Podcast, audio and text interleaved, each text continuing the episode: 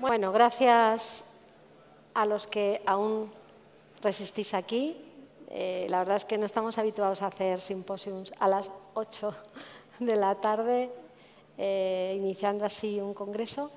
Pero bueno, eh, como los que estamos nos gusta mucho es la patología a la que nos dedicamos, por lo menos yo, vamos a seguir debatiendo y vamos a seguir planteando lo que, bueno, yo creo que a día de hoy es un poco el camino que hemos empezado y que vamos a recorrer, que es ya tenemos biológicos en el mercado, ya vemos que funcionan, que cambian la vida de las personas, pero eh, ahora desde la parte del clínico pues tenemos también que eh, reflexionar y ver si eh, estamos actuando tarde, si podemos actuar antes, cada vez tenemos más información y más datos y de eso vamos a volver a hablar, volveremos a tocar el tema eh, debatido previamente sobre la remisión o no remisión.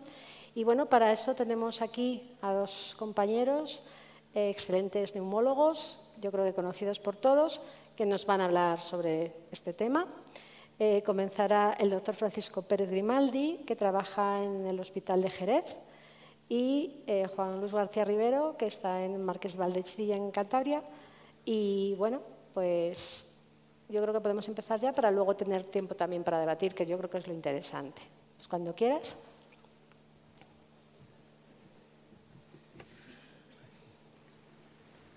Un momentito, No sé, ahora aparecemos por ahí. Bueno, muy buenas tardes a todos. Eh, yo voy a empezar con la primera parte. Esta es mi foto de hace 10 años, para que veáis que el asma eh, no solo castiga a los pacientes, sino que también a los médicos que lo llevan nos hace ir un poquito peor. este es el, índice de lo que vamos a hablar en los próximos minutos.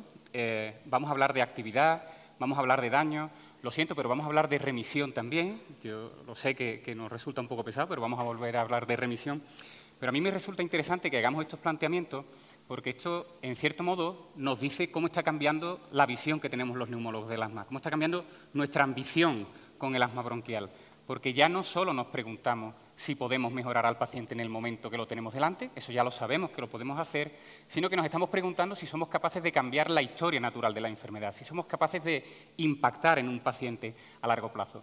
Y si hablamos de cambiar la enfermedad a largo plazo, yo creo que una cosa buena que podemos hacer es copiarnos de los reumatólogos que llevan más tiempo que nosotros con los tratamientos biológicos y asimilando un poco este esquema que utilizan ellos en la artritis reumatoide, en el asma también podemos hablar de estos elementos. Podemos diferenciar a largo plazo lo que sería la actividad de lo que sería el daño.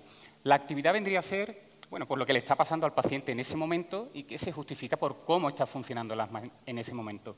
¿Por qué va a venir representado? Bueno, pues fundamentalmente por los síntomas que tenga el paciente en el día a día, va a venir representado sobre todo por las agudizaciones, consecuentemente por el uso de corticoides y por otros aspectos como la hiperrespuesta bronquial. ¿Cómo lo podemos medir? Bueno, lo podemos medir, lógicamente, cuantificando todos estos aspectos, pero también tenemos una serie de marcadores, como son los, los eosinófilos y el feno, que nos van a ayudar en ese sentido, que nos pueden decir cuál es el nivel de actividad que está teniendo el paciente. Y cuando el paciente tiene actividad prolongada en el tiempo, al final es cuestión de tiempo, puede ser un poco más, puede ser un poco menos, que termine desarrollando un daño. Cuando hablamos de daño en el asma nos referimos al remodelado bronquial. En la artritis reumatoide lo tienen más fácil porque eso lo están viendo. En nuestro caso eso es un poco más complicado.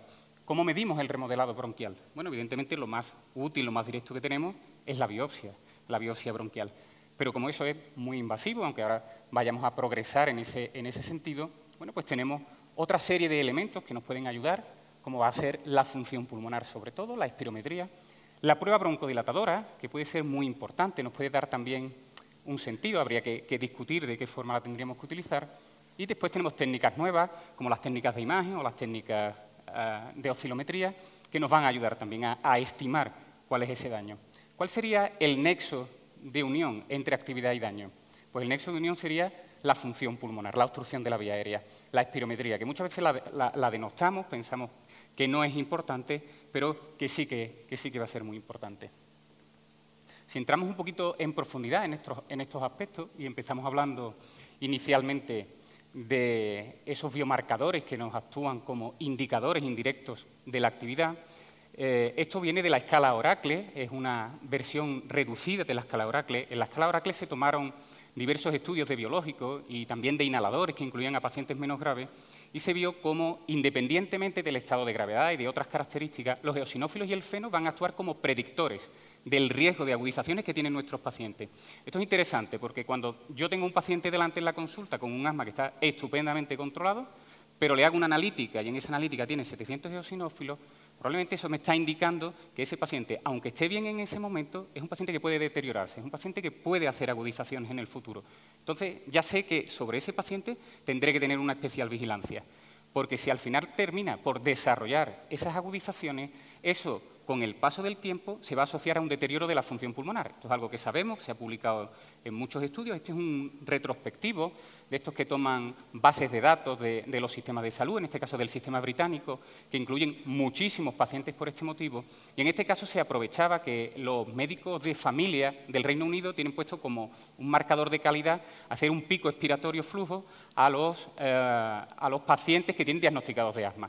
Entonces, esto genera una enorme cantidad de datos que cuando miramos hacia atrás en el tiempo nos permite ver cómo es la evolución de la función pulmonar según el número de agudizaciones. Y lo que vemos es que en todos los grupos, en todos los grupos de edad, perdón, que hacia adelante. En todos los grupos de edad, independientemente de cuando empezara el estudio, cuantas más agudizaciones, mayor era la pérdida de función pulmonar. Pero quizás lo interesante es que en este grupo en concreto, en el que los pacientes eran más jóvenes al inicio de la, del, seguimiento eran los que se producía una mayor pérdida de función pulmonar. ¿Esto qué quiere decir? Que cuando yo esté en la consulta y tenga a mi paciente delante de 19 años que hace agudizaciones, ese paciente en el que además es más difícil controlarla por, por otras circunstancias, probablemente tenga que tener un plus de atención y un plus de agresividad a la hora de tratar a ese paciente porque es el que más tiene que perder. Esto de la pérdida de función pulmonar es en relación con las agudizaciones se ha visto en, en otros estudios, haciéndose también de forma prospectiva. Esta es una corte japonesa, bastante más pequeña, lógicamente, que la que, la que teníamos antes, 128 pacientes, pero es interesante porque eran pacientes que estaban muy, muy bien documentados desde el principio, eran pacientes que eran eh, cumplidores del tratamiento y que estaban bien al inicio del seguimiento. Se les sigue durante tres años haciéndole espirometría con prueba broncodilatadora continuamente lo que vemos en la gráfica de la izquierda es que lo que decíamos antes, a más agudizaciones, más pérdida de función pulmonar. Lo interesante quizás es lo de la derecha, que es lo que vemos, que los pacientes que tenían agudizaciones con el tiempo no solo pierden función pulmonar, sino que van perdiendo también capacidad broncodilatadora. ¿Eso es un signo de remodelado bronquial? Los autores del estudio dicen que sí, que eso es un indicador indirecto que puede estar diciéndonos que se está produciendo un remodelado bronquial. Si realmente fuera así, si esto fuera indicativo de, un remodelado bronquial, podríamos ser incluso más precisos y decir qué es lo que está pasando en el remodelado bronquial, porque sabemos cuáles son los elementos del remodelado bronquial que se asocian a pérdida de función pulmonar, lo comentó David en la sesión anterior, que el incremento de la masa de músculo liso es fundamental en ese sentido, aunque hay otro aspecto como el incremento de la vascularización que también va a jugar un papel, que parece que se va a jugar un papel más importante a nivel de la vía, de la vía fina. En cualquier caso, cuando relacionamos la actividad y el daño, el elemento probablemente más importante que tenemos es la función pulmonar. Y esto es importante y a mí me resulta curioso porque cuando hemos hecho la escala FEOS y cuando se ha hecho la escala exacta de valoración de biológicos, la función pulmonar normalmente es el, patito feo, es el elemento al que le damos menor valor de puntuación. Eso probablemente dice que lo que nos preocupaba sobre todo cuando se hicieron esas escalas era el momento actual. Queremos controlar al paciente y en ese sentido es lógico que las agudizaciones y los corticoides sean los elementos que tienen más peso. Cuando miramos a largo plazo, la función pulmonar tiene un peso bastante más importante en este sentido y es algo que debemos tener en consideración. Y cuando vemos la evolución de la función pulmonar a lo largo de la vida y planteamos cómo podría influir el asma en ese sentido, tendríamos una gráfica como esta en la que tendríamos dos partes, una primera inicial desde el nacimiento hasta aproximadamente los 25 años, momento en el que alcanzamos nuestra máxima capacidad pulmonar, y una segunda parte de los 25 años en, adelante, en el que vamos perdiendo función pulmonar todo, yo creo que toda la sala, no me hace falta estudiarla demasiado, estamos todos en, caída libre en este momento, eh, pero esto es algo que se puede ver modificado por el asma bronquial. Eh, en la primera fase, en la fase temprana, a lo mejor alguien no lo cumple, ¿eh? yo lo respeto, en la primera fase eh, la vía normal, la evolución normal sería esta de aquí, pero si el paciente tiene asma bronquial se puede producir una caída en este sentido. En la segunda fase podemos tener un declinar normal, fisiológico de nuestra función pulmonar, o, o, podemos tener una caída acelerada que puede venir influida por un montón de circunstancias, entre ellas el asma bronquial. La pregunta que se harán los pediatras será, yo soy capaz de modificar en algo el asma bronquial para que en vez de quedarse aquí, el paciente venga aquí arriba. Y la pregunta que nos hacemos nosotros es, ¿yo puedo influir de alguna manera en el asma bronquial para que, en vez de tener esta caída acelerada, yo pueda tener una caída fisiológica, una caída normal, la que me correspondería si no tuviera asma bronquial? Bueno, esto es importante, ¿por qué? Porque en el papelito de la espirometría me ponga 65 en vez de que me ponga 85. No, no, no solo es importante por eso, es importante porque cuando vamos perdiendo función pulmonar, de la misma forma que las agudizaciones implicaban caída de función pulmonar, se produce también lo contrario. La pérdida de función pulmonar te lleva al final a tener más agudizaciones. Entonces entramos en un círculo vicioso que va a hacer que vayan empeorando otros parámetros del asma, como son la propia mortalidad. Es decir, que es bastante importante influir aquí.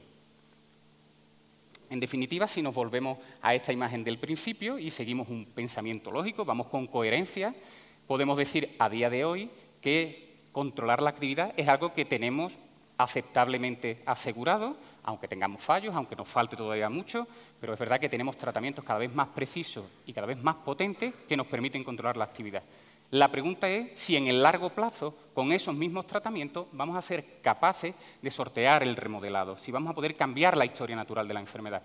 Esta es una pregunta que no tiene respuesta todavía, pero que a lo largo de este año vamos a tener más información, porque vamos a tener el estudio Vestige, que va a estar, que va a estar muy pronto, más adelante tendremos el Atlas, y a mí me encantaría contaros esos estudios, pero os puedo asegurar que de Jerez a Burgos ha costado tela llegar, yo estoy muy cansado, y como Juan Luis viene de más cerca, voy a dejar que sea él el que os lo cuente. Muchas gracias.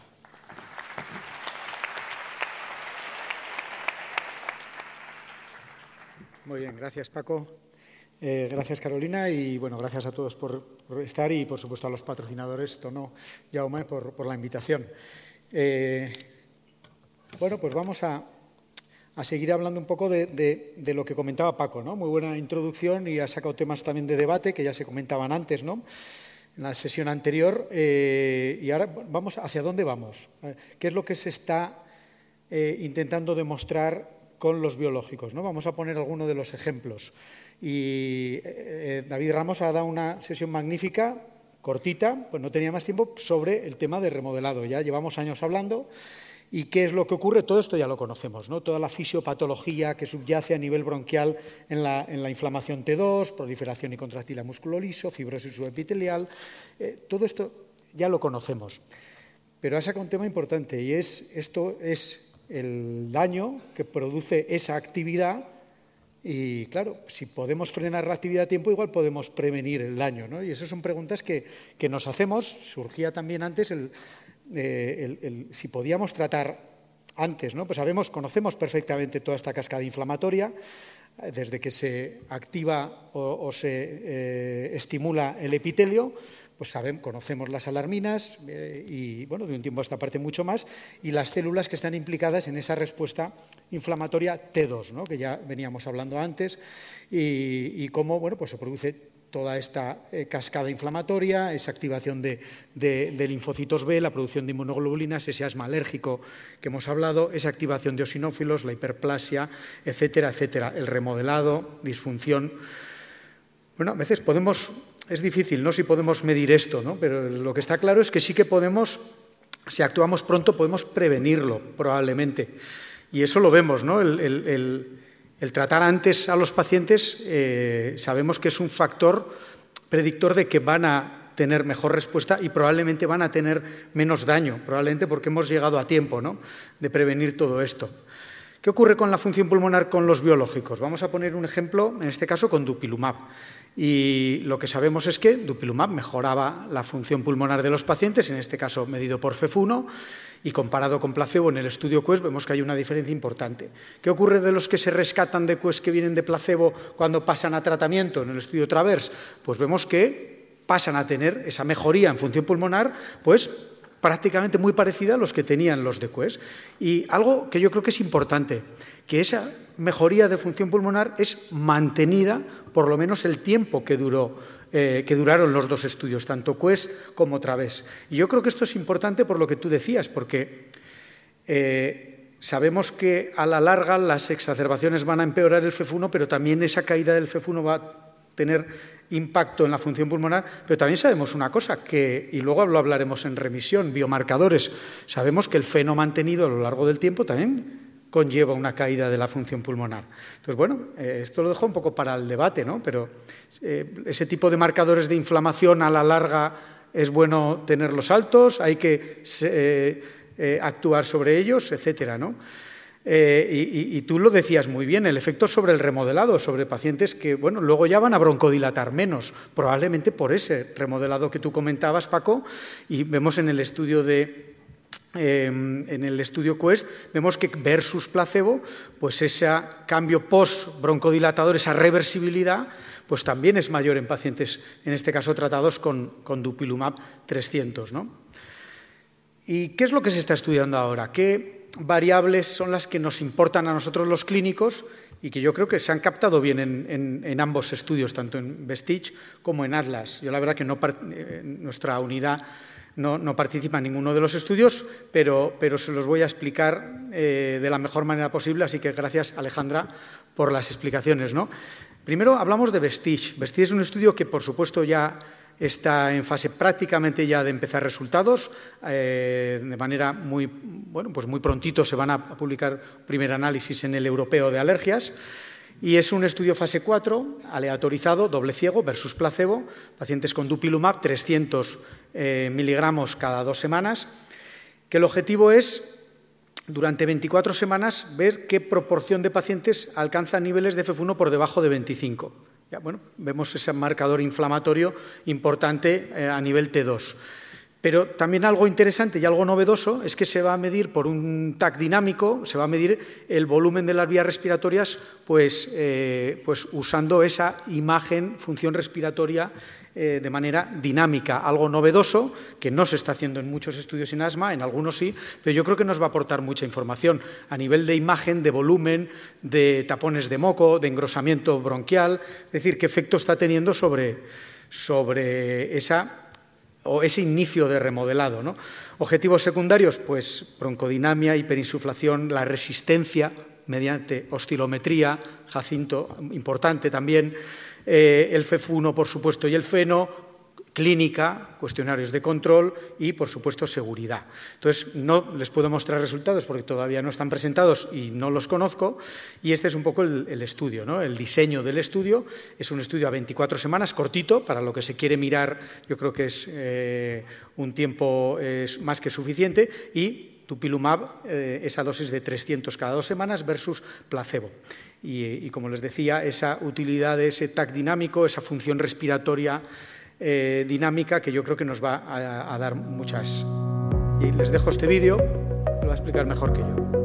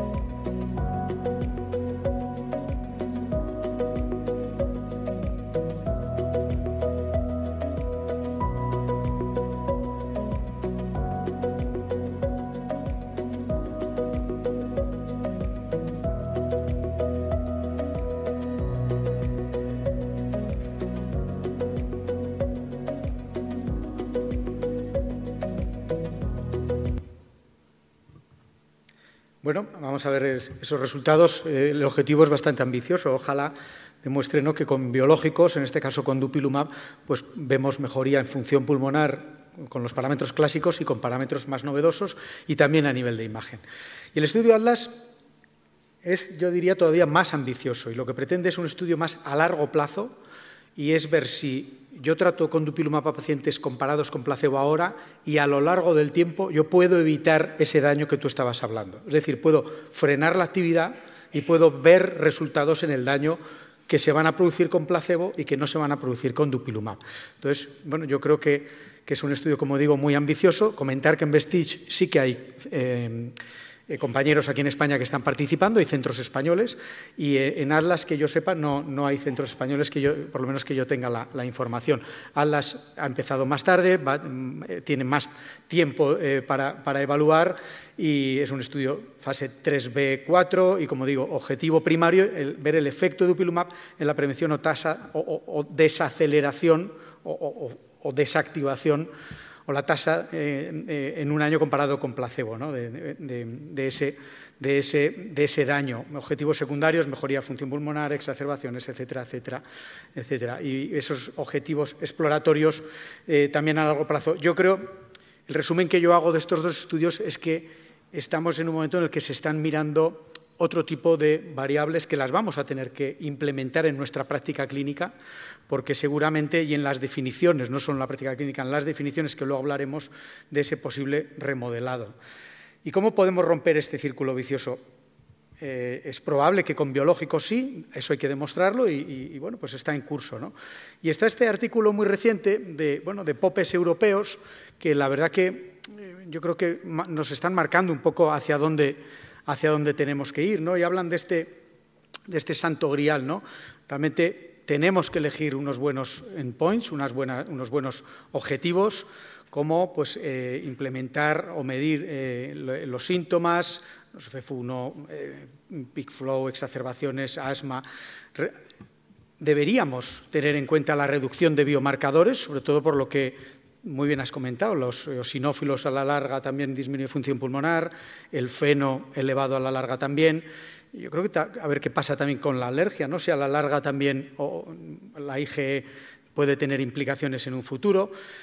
Cambios a nivel estructurales de vía aérea, eh, lo comentaba David Ramos, como se han medido, igual no son los adecuados, hay que utilizar otras variables de medición, las biopsias sí, no, igual es mejor imagen como hemos mostrado ahora, eh, biomarcadores de remodelado. El otro día hablaba con Victoria del Pozo. Deberíamos tener biomarcadores de remodelado. Eh, claro, ¿cuáles? La galectina 3, eh, FGFB2, es, bueno, yo creo que hasta ahora no estamos usando ninguno.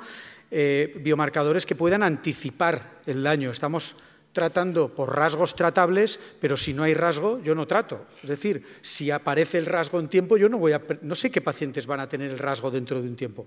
Ahora mismo hemos cambiado, estamos tratando por rasgos tratables, que está muy bien, pero al final tratas lo que hay, no lo que va a haber.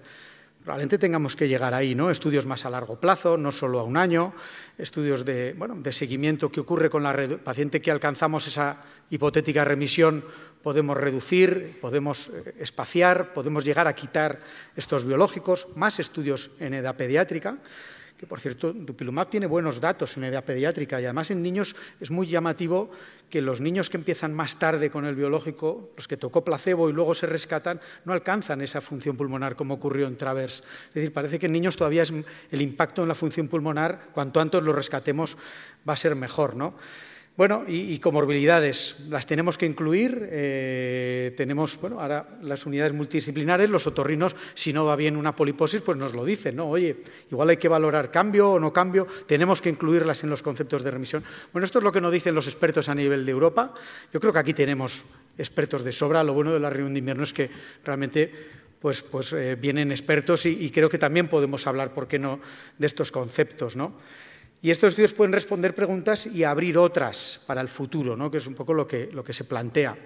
Eh, esos marcadores, biomarcadores moleculares de remodelado, eh, los podemos tener, los podemos tratar el remodelado, lo podemos medir, eh, deberíamos incluirlo en, el concepto de, remisión cómo afecta esa inflamación eh, al, remodelado, eh, si la mantenemos a largo plazo. Bueno, yo creo que son preguntas, es muy interesante este artículo si no lo conocen, pero bueno, no deja de ser bueno, pues divagar sobre algo que todavía no tenemos mucha evidencia. ¿no?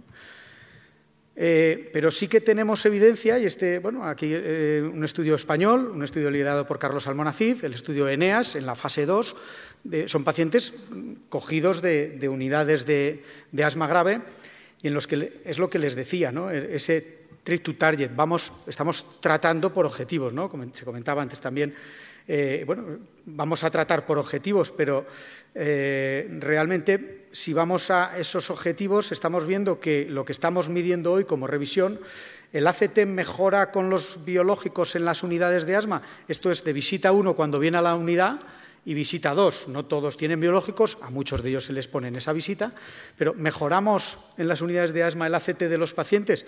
Pues en muchos de ellos sí, eh, no en todos. Eh, ¿Mejoramos las agudizaciones? Eso sí, yo creo que eso con los biológicos lo estamos consiguiendo y probablemente el peso que tengamos que darle eh, no sea el mismo. En las unidades de asma mejoramos la función pulmonar, pues en muchos de los pacientes sí. Y, claro, en, este estudio no, era solo por biológico, también añadir lama, la consulta de enfermería para el manejo de inhaladores, etcétera, etcétera. ¿Retiramos corticoides de mantenimiento en unidades de asma? Efectivamente, sí, ¿no? Entonces, bueno, yo creo que. Y, lo que hacemos es, alcanzamos la remisión clínica en las unidades de asma, pues por lo menos lo intentamos, ¿no? Cuando nos pongamos de acuerdo en qué es, pues probablemente sea, todo mucho más fácil, ¿no? Eh, bueno, esto es uno de los miles de estudios que hay ahora mismo en la literatura que hablan de, o que proponen hablar de remisión. ¿no? Este es un estudio eh, japonés que lo que hacen los compañeros es bueno, definir remisión clínica como ausencia de síntomas significativos de asma, un ACQ menor de, de uno y medio a un año de seguimiento eh, con biológicos, no tomar corticoides orales de mantenimiento al año de seguimiento, sin uso de corticoides en tandas, se refiere eso de explosión en el último año, es decir, sin exacerbaciones. O sea, sin exacerbaciones, sin corticoide de mantenimiento y con mejoría de síntomas. Si le añadían también la función pulmonar, hablaban de una remisión funcional. Y si añadían también parámetros de inflamación T2, le llamaban ya remisión profunda, deep remission, ¿no? que es lo que, lo que ellos denominan. Y claro, es curioso en este artículo cómo pacientes en la baseline, en la visita cero, que todavía no han empezado biológicos, hay algunos que ya están en remisión clínica. Es ostras. ¿Y por qué se les pone un biológico ¿no? a estos pacientes? Probablemente por función pulmonar, probablemente, eh, no sé, los gerentes cómo, se lo han aprobado. ¿no? Pero sí que es cierto que al año de seguimiento con biológicos vemos cómo la remisión clínica pues, alcanza una cifra importante, cercana al 70%. Eh, la remisión funcional, si además añadíamos ese, FF1 70% y la immunological remisión un 50%. Remisión profunda, 31% de los pacientes, 31,5%. Bueno, está bien, yo creo que, no está mal ¿no? en esta serie. Pero como les digo, bueno, eh, depende mucho, y ya se ha comentado, del tipo de, de definición que cojamos. Lo que sí que está claro en muchos de los estudios cuadran de vida real es que cuanto antes tratemos a los pacientes, más fácil será llegar a esas cuatro eh, variables tan importantes, ¿no? función pulmonar, eh, corticoides orales, exacerbaciones y síntomas. Vemos en este estudio también cómo la remisión clínica a cinco años en pacientes que también tenían, partían de una buena función pulmonar, pues es del 100% y vemos cómo la eh, deep pues, es del 83% en esos pacientes que se cogen de una manera temprana, con una duración de la enfermedad de, menos de 5 años y con buena función pulmonar. Son muy poquitos pacientes, ¿vale? Son 12 pacientes, pero estudios de vida real nos dicen lo mismo con biológicos. Inicio temprano va a hacer que lleguemos antes. Bueno, y esto es un poco una, lo que yo creo que es hacia donde vamos. ¿no? Ahora mismo está claro que estas son las variables que nos tenemos que poner y, yo creo que tanto en FEOS lo tuvimos en cuenta, en exacto se ha tenido en cuenta. Lo que creo que estamos ganando a, los europeos es que ellos no están, eh, no están eh, pesando las distintas variables, no están poniendo peso y están dando el mismo peso a, una a la mejoría en ACQ que a la retirada de corticoides. Yo creo que es algo bueno que, se hizo en FEOS, a petición de Luis, el dar distinto que tuvieran distinto peso cada una de las variables. No es lo mismo mejorar a un paciente que no tenga agudizaciones y poder retirar el corticoide a que siga teniendo un ACT por debajo de 20. Muchas veces, y eso tenemos datos, que esa no mejoría de ACT va asociada a otras comorbilidades como puede ser la obesidad. ¿Y qué podríamos añadir? Podríamos añadir parámetros de inflamación. Podríamos exigir también que tuviera un feno por debajo de 35, que tuviera unos osinófilos por debajo de 300, que tuviera un control por lo menos de la poliposis en cuanto al SNOT22, que tuviera una mejoría también a nivel de resistencias de vía aérea medida por oscilometría. Lo podríamos. ¿Por qué no se lo podemos exigir? Claro, lo que hemos visto de la, imagen por, función, eh, la función respiratoria por imagen, podemos conseguir, puede ser un objetivo, si se demuestra, podemos exigir a los biológicos que lo demuestren que disminuyan el remodelado. Llegará un momento en el que pidamos analíticas a los pacientes al inicio y dentro de 6, 12 meses, un año, eh, galectina 3, etcétera, ¿no? Imágenes por TAC. Estamos usando el TAC como protocolo cuando empezamos a tratar con biológicos, pero no estamos pidiendo, por lo menos no hay consenso de pedir al año a los seis meses de ver si hay disminución de tapones de moco. ¿Cómo cuantificamos esa disminución en los tapones? ¿Cómo cuantificamos ese engrosamiento de la vía aérea? Hay muy poco software y poca gente lo está haciendo, ¿no?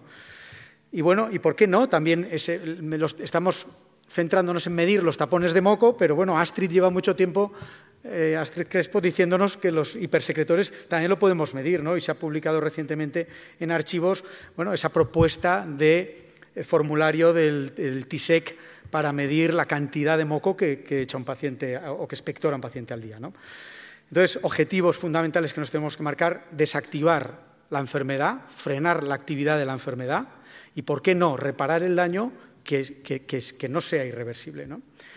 Eh, está claro que en, las guías eh, algo muy importante que tenemos es reducir el riesgo futuro y el declive exagerado de la función pulmonar. Hasta ahora lo hemos conseguido, pues eh, es deprimente que en corticoides inhalados y muchas veces nos empeñamos en que los pacientes, cuanto más jóvenes mejor, se adhieran al corticoide inhalado y realmente lo que va a hacer es disminuir exacerbaciones, pero no ha conseguido que en niños, eh, y este es un estudio con budesonida, era nedocromil, que es anecdótico, y con placebo, y vemos como a los cuatro años en niños, los pacientes tratados con corticoide inhalado no tuvieron mejor función pulmonar al final de los cuatro años. Es decir, que está como objetivo en nuestras guías, pero de momento no lo hemos conseguido, al menos con los fármacos no biológicos. Si esto lo conseguiremos con biológicos, pues bueno, vamos por el buen camino. Parece que, como les decía, en este estudio, eh, con dupilumab, sí que la función pulmonar que mejora parece que a la larga se mantiene. Es posible que ese objetivo que nos dice Gema podamos eh, alcanzarlo. Y finalizo, y bueno, y este también es un estudio de Simon Cuyar, que también le, bueno, un estudio, es una propuesta. Ya digo, cuando se juntan expertos, pues hacen hacen artículos que luego pues, nos entretenemos, ¿no? los que venimos a, ¿verdad, eh, Carolina, como decías tú? ¿no? Y entonces, ¿qué es lo que tenemos ahora? ¿no? Pues tenemos características clínicas de, predicción que sugieren que cuanto antes mm, actuemos mejor, eh, eh, el inicio en jóvenes, actuar con biológicos, mm, inicio poca duración, mejor función pulmonar, que no tengan corticoides orales, que Mm, cuanto menos tengan mejor. Parece que hay variables predictivas y se ha comentado antes, cuanto más rasgo T2 el paciente, cuanto más eosinófilos, cuanto más eosinófilos en pólipo, mejor respuesta eh, a, este tipo de tratamientos a los que tenemos a día de hoy. Cuanto más feno sabemos que también hay mejor respuesta eh, con dupilumab, tcpilumab, también era buen factor de respuesta nomalizumab, pero nos falta, nos faltan todavía más biomarcadores y ellos también comentan, ¿no? Eh, la IL5 en esputo puede ser un buen biomarcador para los anti-L5, eh, marcadores genéticos, epigenéticos. Bueno, yo creo que esto es divagar y, esto dejamos paso al debate. Así que concluyo, el remodelado bronquial y el declive de la función pulmonar tienen un efecto clave en el asma y está, eh, creo que, Paco lo ha, lo ha, explicado perfectamente. La inflamación T2 y sus citoquinas claves juegan un papel principal en el remodelado. La prevención de este remodelado y eh, prevenir ese declive de la función pulmonar debe ser objetivos principales en estudios sobre modificación de la enfermedad. Las técnicas de imagen pueden ser útiles, nos pueden ser muy útiles para saber si estamos logrando este objetivo y debemos luchar para un abordaje precoz y prevenir el remodelado para descronificar o desactivar el asma. Así que muchas gracias.